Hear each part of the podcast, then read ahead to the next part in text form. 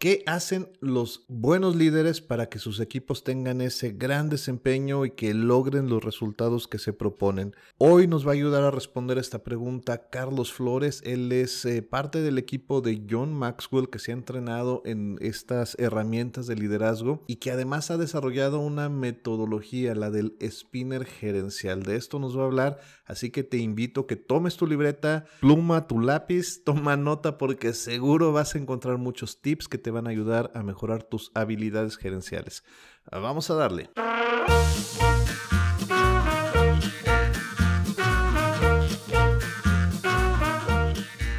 Aprendemos a hablar desde muy pequeños, pero nos toma toda una vida aprender a comunicarnos. A pesar de vivir cada día más conectados gracias a la tecnología, nos cuesta mucho trabajo generar vínculos sólidos con los demás donde las ideas fluyan de forma constructiva. Comunicarte efectivamente es la habilidad más importante y útil que puedes desarrollar como líder, emprendedor, gerente, director o dentro de tu círculo personal y familiar. Este es un espacio donde encontrarás alternativas para que las palabras sean tus mejores aliadas y logres cosas extraordinarias. Quiero que uses a tu favor el poder de tus conversaciones. Enciende tus oídos. Bienvenida, bienvenido.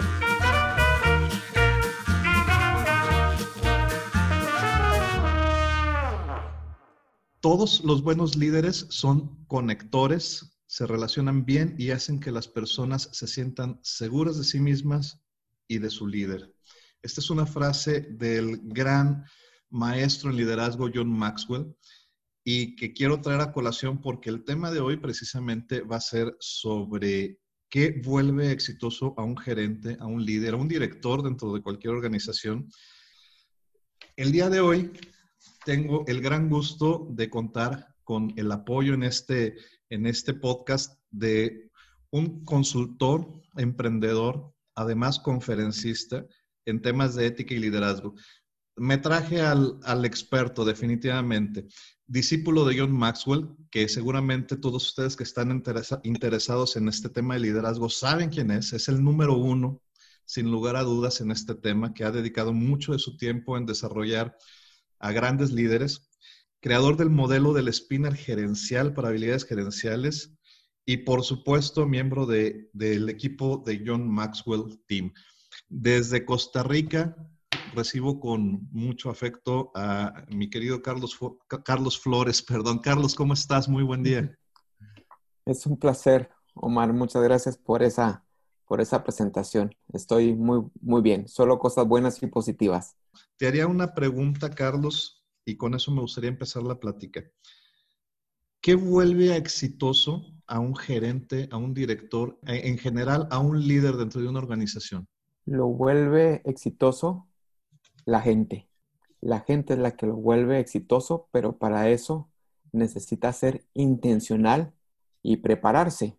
Es muy normal que las eh, conferencias, entrevistas de liderazgo empiecen con la pregunta de si un líder se nace o se hace. Eso es irrelevante. Lo que sí te puedo decir es que lograr resultados de forma consistente para ser exitoso se hace sí o sí. Nadie nace con esas habilidades. Uno de los grandes problemas es que hoy día la gente piensa que motivar e inspirar a las demás personas es sinónimo de liderazgo. Que contratar líderes es como que estuvieras contratando un promotor de trabajo en equipo, donde todos nos agarramos de la mano y buscamos la armonía y tener buenas relaciones interpersonales y llevarnos bien con todo el mundo. Y eso es liderazgo. Pero eso es tan siquiera el, tan solo el segundo de los cinco niveles de liderazgo. No puedes elevar, elevar tu nivel de liderazgo a efectividad si no tienes un modelo que te haga lograr resultados de forma consistente. Y los resultados son los que te hacen exitoso, Omar. Me encanta. Eh, yo, yo, tengo esta idea en mi experiencia eh, gerencial. Yo lo agradezco porque ser, ser gerente, ser líder, te pone al frente, como bien lo dices, de de gente que en lo particular tiene emociones, tiene intenciones, tiene, tiene sueños, tiene... Y tú, tú te vuelves responsable, no nada más de lograr un resultado hacia una organización, sino te vuelves responsable de que esa gente logre también lo que, lo que está buscando. Eh, puede sonar como demasiado, pero la realidad creo yo es que uno de los grandes retos que tenemos los líderes en el papel que nos toque dentro de una organización, en la familia, en la comunidad, es lograr que la gente con la que trabaja sea exitosa. Y el líder, completando un poco lo que dices, es esta persona que le otorga una visión y que el gran reto es compartir a todos para que, aunque cada uno tenga eh, deseos, objetivos, sueños diferentes, se pueden enlazar a través de una misma visión para que todos, todos generemos ese éxito que tanto buscamos, ¿no? Así es, así es, Omar. Eh, yo he tomado la decisión de apartarme un poquito de esa parte de esa, ese líder que habla bonito y que motiva a las demás personas buscando, vamos eh, atrás de, un objetivo común eh, por algo muchísimo más tangible, Omar. Algo, yo eh, entiendo de que hay muchas personas que piensan que la motivación es una palabra romántica ahí de, motivación, pero las empresas no contratan líderes, no andan buscando líderes, desafortunadamente. Lo que andan buscando es gerentes que logren resultados. Si además de esto tienen habilidades de liderazgo, es un plus. Es un plus.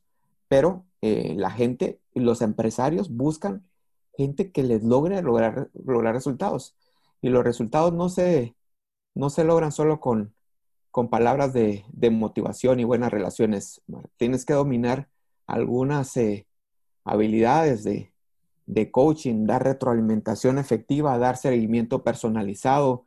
Tienes que saber cómo corregir malas acciones y saber cómo reforzar las positivas para poder empoderar a tus equipos y llevarlos a un alto desempeño. Y eso no es sencillo, Eso, eso lo tienes que aprender y desafortunadamente son cosas que no las aprendes en la, universidad. Pero existen modelos que, podemos compartir y, eso es lo que me gustaría compartir contigo el, día de hoy. Excelente. Hablabas, hablabas de, habilidades y precisamente es una de las, de las preguntas que, que tengo. ¿Cuáles son las principales competencias que un líder exitoso debe tener? Y creo que aquí nos vas a dar un regalazo porque sé que tienes desarrollado todo un sistema que has estado trabajando y que habla muy bien de esto. Me gustaría que nos compartieras. Eh, en primer lugar, eh, el liderazgo es como verse en un espejo, Omar. El reto principal del liderazgo es personal. Tienes que predicar con el ejemplo. A la hora de los balazos, cuando estás en medio de una organización y afrontando crisis y situaciones complicadas, es cuando se mide lo que has logrado en tu interior, en tu ser interior. Nadie puede dar lo que no tiene. Y desafortunadamente muchas personas creemos que levantar la voz o, aprovecharse de nuestro, nuestra autoridad en situaciones cruciales, eso es lo que nos hace líderes. Nos hace, eso nos hace jefes, y ni siquiera buenos jefes, nos hacen malos jefes. Pero necesitas verte en el espejo y interiorizar de que la persona más importante para liderar es, es tú mismo. Y ese es un reto cuesta arriba. Es un reto cuesta arriba. Luego de esto, estás dando pauta mediante relaciones interpersonales para poder generar equipo. Porque equipo no es tener una gente a la, cual estás pagando un salario para que haga lo que tiene que hacer. Equipo es, como bien dices, eh, unas personas eh, en conjunto buscando, buscando el, bien, el bien común y el crecimiento de la organización. Esa es otra, otra habilidad para eh, después influenciar. E influenciar es la palabra de liderazgo, pero influenciar en base a principios y valores son cosas que no son negociables. Omar, cuando hablamos de principios, estamos hablando de cosas que son irrefutables. Hay un libro de John Maswell que dice eh, que se llama Las 21 leyes irrefutables del liderazgo. Y, invito a la audiencia para que lo pueda, lo pueda revisar. Permíteme porque tú tienes un resumen extraordinario en tu perfil de LinkedIn, en tu página de LinkedIn, donde las desglosas una por una, donde tú, tú, tú, tú nos das ese regalo de, de, de, irlas mencionando en creaciones. Eso está fabuloso. Eh, sí invito a, a bueno, nos vas a mencionar tu, tus, dónde encontrarte, por supuesto, pero eh, estas 21 leyes van, van dejando una un marco de acción. Yo creo que si no tenemos claro el marco de referencia en donde nos podemos mover, es donde es fácil perdernos, ¿no? Así que refuerzo totalmente lo que estás comentando. Sí, es, es como marchar, marcar la, la, cancha. ¿Por qué? Porque es muy tentador en el día a día tomar eh, decisiones por la corazonada o por la intuición o querer... Eh, por la ocurrencia. Sí, por querer tomar decisiones por, por ocurrencia. Cuando tienes bien claro los principios y los valores, las decisiones se hacen no más sencillas, pero más eh, incuestionables, ¿verdad? Porque están alineadas con lo que con lo que crees, con lo que es tu esencia y con lo que es correcto. La gente, los verdaderos líderes están influenciados, más que encontrar a las personas correctas, están muy enfocadas en hacer lo correcto. Y eso requiere, requiere de fuerza y determinación. Pero además de eso, eh, otra de las habilidades es lo que yo llamo el spinner, el spinner gerencial, que lo tengo acá, Omar, siempre, siempre me, me acompaña porque es como para liberar estrés y para poder determinar factores que le puedan interesar a las demás personas. Y cuando hablo de habilidades, no es, no es esta teoría de la, que, de la que te estoy hablando. Son cosas muy puntuales. Yo no concibo que un gerente o un líder logre resultados de forma efectiva si no se toma la responsabilidad de construir relaciones con cada uno de los miembros de su equipo. Y esto requiere de, de compromiso, porque el 100% de, de, mis clientes, de la gente con la que interactúo, se queja porque no tiene tiempo, Omar. Entonces, venir con un modelo donde le digo, mira, necesito que le dediques por lo menos media hora a cada uno de tus colaboradores es como, como un cortocircuito para sus, para sus cerebros. Lo cierto del caso es que, lo cierto del caso es que no puedes construir relaciones, no puedes construir relaciones eh, de, en, grupo, no puedes ser multitask en las relaciones. Es como que estuvieras eh, construyendo algo con tus hijos o, con tu ser amado, eh, Omar. Así, así funciona. Eh, para poder generar relaciones de confianza, que de hecho las relaciones de confianza generalmente nos llevan a buenos resultados, necesitas dedicarle tiempo a tu gente. Y el este es uno de los puntos del spinner. El otro es retroalimentación efectiva. Yo no sé por qué, Omar, nosotros los latinoamericanos, por una cuestión cultural, por malas, malas experiencias en el pasado, por la forma en que fuimos educados, no tenemos la objetividad para dar retroalimentación de forma objetiva, entonces hay dos tipos de personas. Hay un tipo de personas que es un cabrón que dice las cosas como, como se les ocurre, porque dice yo no tengo pelos en la lengua y me, doy a, yo, si tengo que decir con orgullo, ¿no? lo, digo. lo dicen con orgullo, ¿no? Pero eso es contraproducente, lo único que hace es dañar las relaciones y no modifican comportamiento. O sea, generan tensión en las relaciones que, se, van, que se van afectando, exacto, lo dicen orgulloso como que eso dice, no, es que es parte de mi carácter. Yo digo, no, hombre, esto no es carácter. Lo que estás mostrando es una falta de educación, una mala crianza.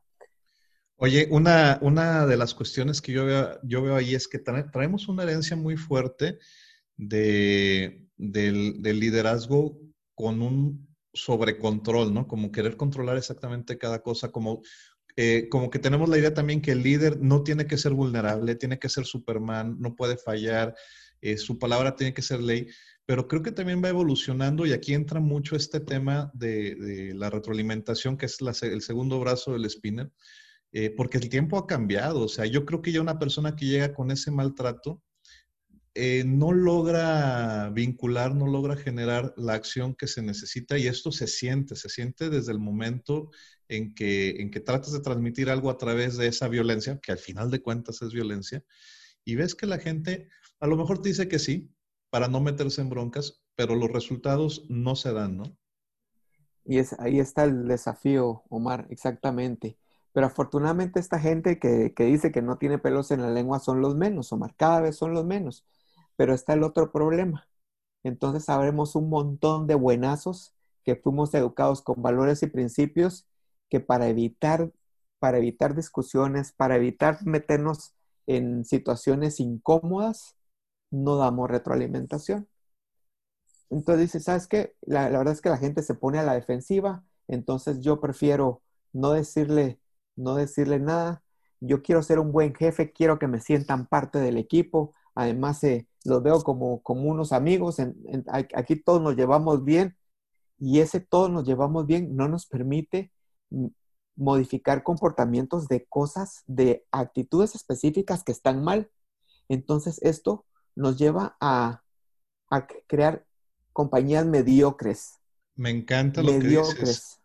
Fíjate que yo comparo eh, un poco, guardadas las debidas distancias, cuando te toca liderar un grupo, con lo que aprende uno con ser padre, que sé que eres padre también de, tienes, tienes varias. Eh, dos hijas, dos hijas. Dos hijas. Ah, pues igual que yo, mira, yo tengo dos hijas que están, ahí atrás.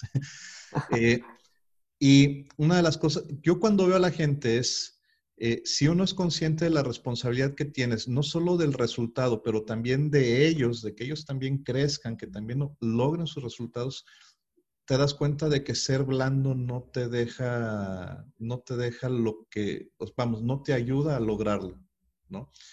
cuando uno es blando con los hijos, imagínate que los hijos llegan y, y nosotros les permitiéramos hacer todo lo que ellos quieren hacer, pues tenemos muchos casos, ¿no? Se pierden tenemos una responsabilidad con ellos. Guardadas las debidas distancias, cuando nos toca liderar un grupo de trabajo, también tenemos responsabilidad con la gente que lideramos y no podemos pasar por alto cuando hay algo que no está bien, ¿no? Mm, tal cual, tal cual. Hay una, hay una frase muy interesante, Omar, que refuerza esto que estás diciendo. Y, es, un, es un texto tal cual de un libro que ahora les digo. Dice, Mirad por tus soldados como miras por un recién nacido, y así estarán dispuestos a seguirte hasta los valles más profundos. Cuida de tus soldados tal y como cuidas de tus hijos, y morirán gustosamente contigo. Pero si eres tan amable, si eres tan condescendiente que no los puedes emplear, si eres tan indulgente que no les puedes dar órdenes, tan informal que no puedes disciplinarlos, tus soldados serán como niños mimados y por lo tanto inservibles. Curiosamente, este libro fue escrito como 300 años antes de Cristo. Es el arte de la guerra de Sun Tzu. A mí me, encanta porque eh, eso, eso es, eh, es, liderazgo. Nosotros no, no podemos ser eh, tan blandos dentro de la, de la gestión, pero para esto necesitamos tener herramientas, Omar. Y a eso es a lo que yo me dedico, tener herramientas con eh, cosas que puedas eh, llevar, a, llevar a la acción y que puedas decirle, ok, ¿cómo, ¿cómo abordas una situación cuando alguien está llegando tarde o cuando alguien se está conectando tarde, cuando alguien no está entregando un producto de, de calidad o dijo algo inapropiado o eh, alguien está haciendo un trabajo sobresaliente y necesita reforzarlo para que lo siga haciendo. Entonces, ese tipo de retroalimentación incesantemente es la responsabilidad de un buen, de un buen líder. Desafortunadamente la mayoría de la gente no lo hace, Omar. E, e, evaden este tipo de, situaciones porque no quieren decir cosas positivas porque se van a sentir vulnerables y no quieren decir eh, eh, cosas negativas porque se van a sentir hostiles. Entonces, pasan los años y, y, las compañías se van acomodando a una cultura deficiente, porque no hay alguien que, tome riendas en el asunto y haga lo que tiene que hacer como jefe. Claro. Hemos hablado de... Uno a uno. El uno a uno, de generar relación. Sí. El segundo es la retroalimentación tan importante para ajustar. Y el tercer, el tercer punto, ¿cuál sería? ¿Cómo, cómo complementas este spinner de liderazgo? Yo sé que mucha gente está como apartada de este tema porque siente que no es funcional y, yo estoy de acuerdo que hay mucha gente que no está preparada para poder hacerlo. Eh, pero el tercer brazo es que todo buen gerente necesita aprender habilidades de coaching. Pero un buen coaching, un buen coaching donde no eres, donde cambias el rol y no eres el jefe, ni el, ni el mentor, ni el guía, ni el director, ni el supervisor es, es un coaching donde en, esa, en ese rol tomas un papel de facilitador de forma genuina donde te retas a ti mismo para demostrar que sí se puede, pero a través de las preguntas le ayudas a las, a las personas a pasar de una situación actual a una, a una situación deseada, donde puedan crecer de forma personal y, profesional también. Y esa es la parte de la recomendación, aprender habilidades de coaching. Todo buen gerente debe de, tener esto, estas, estas habilidades, por lo menos las habilidades eh, eh, básicas. Cuando tú preguntas, tú en tu, en tu rol de coach también, Omar, me vas, a, me vas a entender, cuando le preguntas a alguien, ¿y por qué? Automáticamente lo que haces es obtener una, una respuesta pensada o a la defensiva o para defender un punto, pero eso no, no, hace, no, no hace crecer a nadie. La gente no, no te permite, no, no se da la oportunidad de expresarte y de cuestionarse si lo que está tomando, la decisión que está tomando es, eh, es acertada, objetiva y premeditada. Entonces, eh, en eso consiste. Oye, eh, es, ahorita que dices la pregunta del por qué, es, es, muy, muy clásico de muchos gerentes de la vieja escuela preguntar por qué cuando alguien falla, ¿no? Cuando, cuando alguien llega tarde, por poner un ejemplo muy sencillo, que llega tarde y dice, ¿por qué llega tarde? ¿Para qué preguntan? O sea, eh, estamos generando como líderes gente que se dedique a dar excusas, gente que se dedique a dar explicaciones en lugar de dar resultados.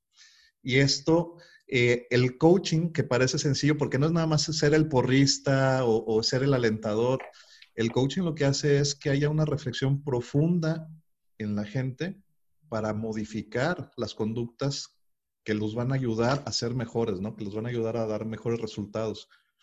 Es complejo y sí, es una muy buena invitación a hacerlo. Hay que desarrollar habilidades de coach más que de, de gerente, de capataz, ¿no? Claro. Claro, mira, voy a regresar un poquito al punto de, ahora que mencionabas lo, de la retroalimentación de alguien que llega tarde. Bueno, si no le puedo preguntar por qué llegó tarde, entonces, ¿cómo hago para que llegue temprano? Entonces, aquí le va un regalo, Omar.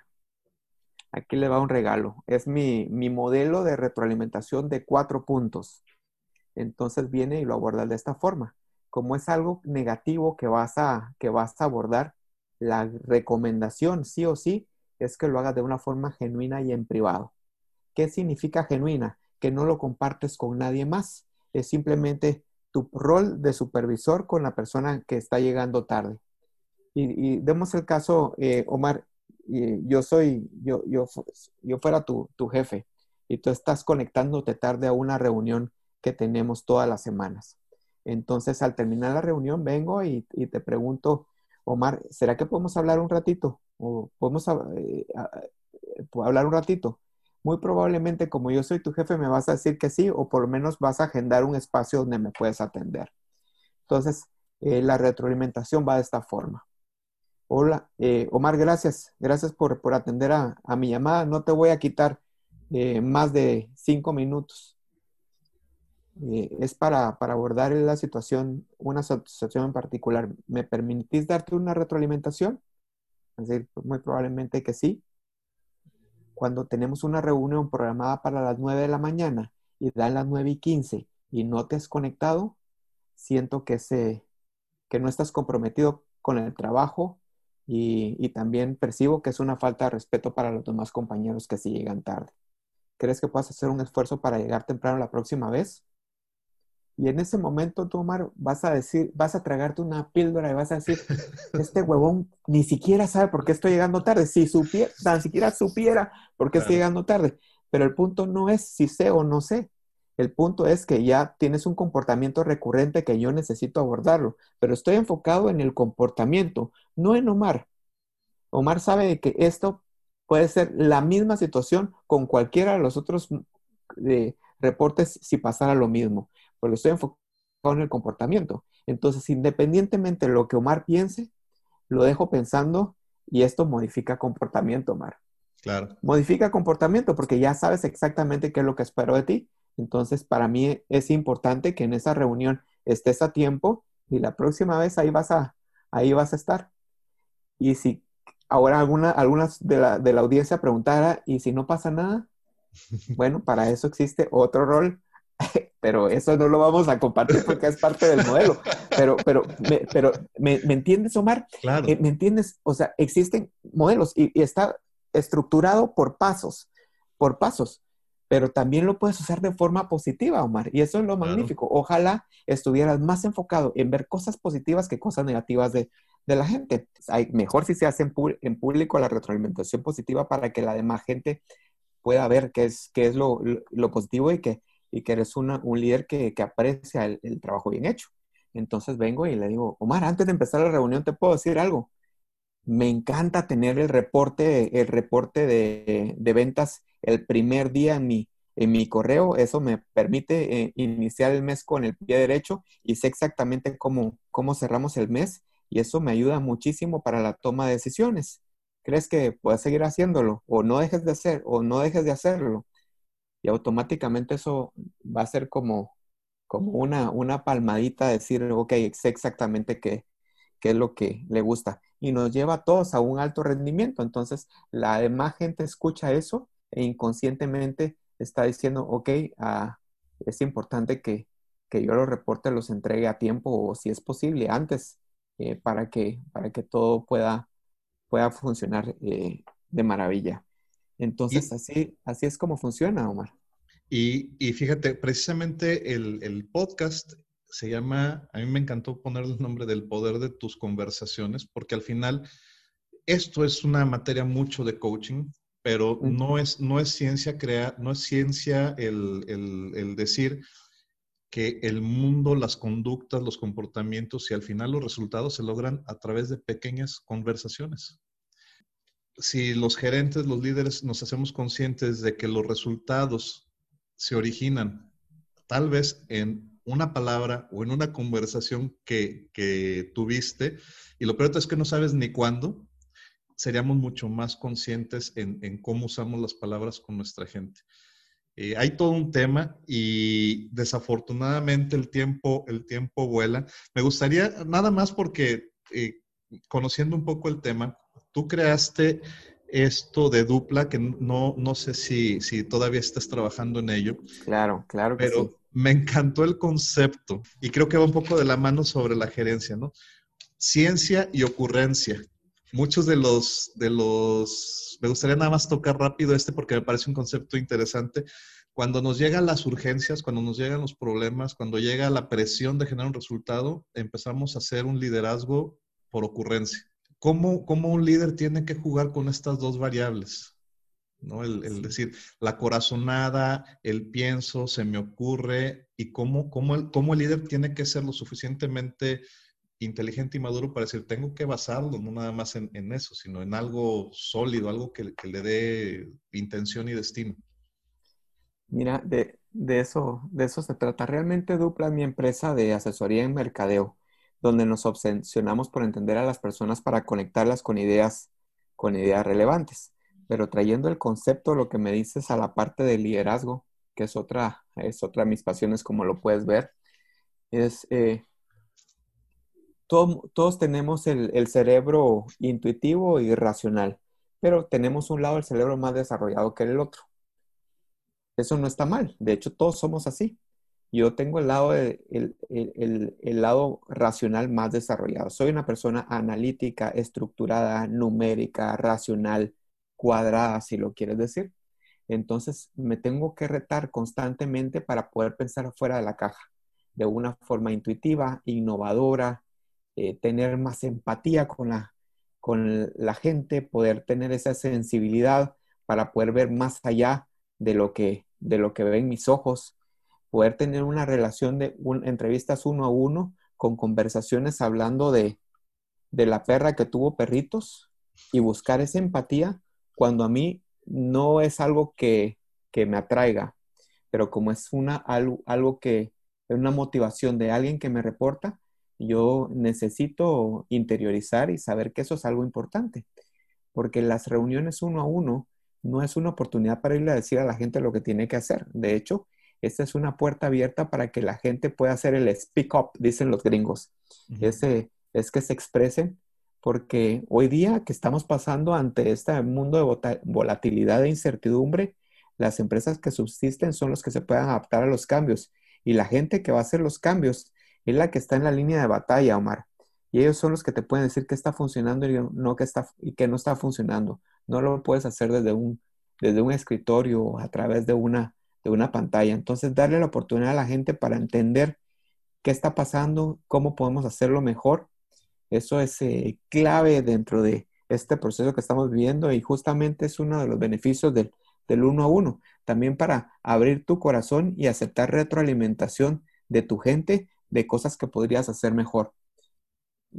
No hay forma de poder crecer sin ah, dar retroalimentación. Ya cuando aprendes el modelo es fácil, pero si tú no estás dispuesto con humildad a, aceptar de que, de que también tienes áreas de oportunidad y que tienes que crecer, eh, entonces eh, la retroalimentación no es efectiva.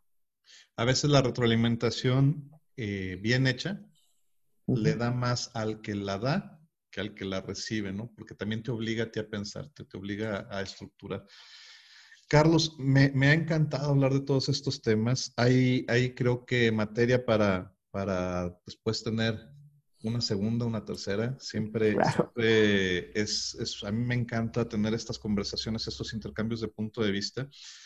Y yo cerraría nada más diciendo que todo esto que nos plantea Carlos suena muy bien, pero no es así algo como mágico nada más. O sea, es algo que se tiene que practicar. Hay herramientas, hay técnicas, a eso nos dedicamos.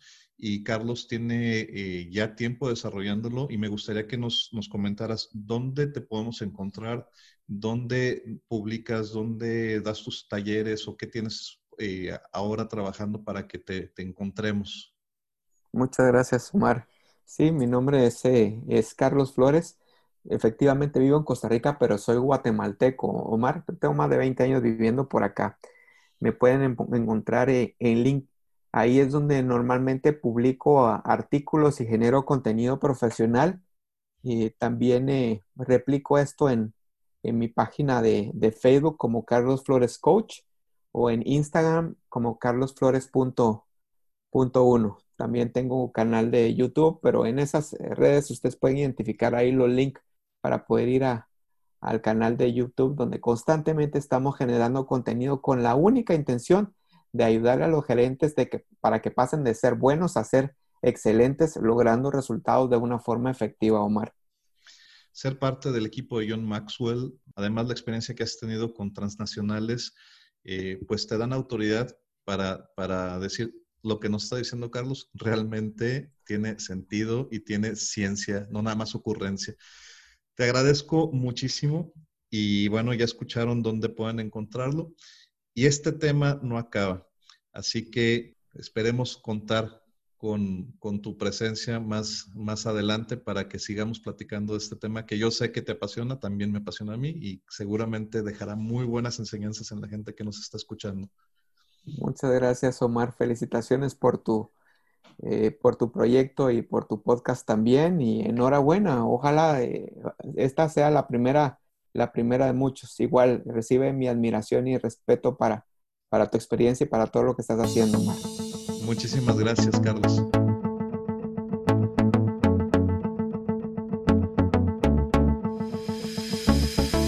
La calidad de tu vida y de tus relaciones dependen de la calidad de tus conversaciones.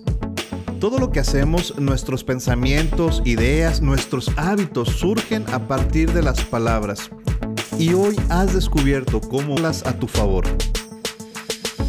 Soy Omar Esquivel y te espero en la próxima emisión para continuar con este aprendizaje, pero por lo pronto no tienes excusa para empezar a transformar tu mundo hoy. Recuerda que tienes el poder, el poder de tus conversaciones. Hasta la próxima.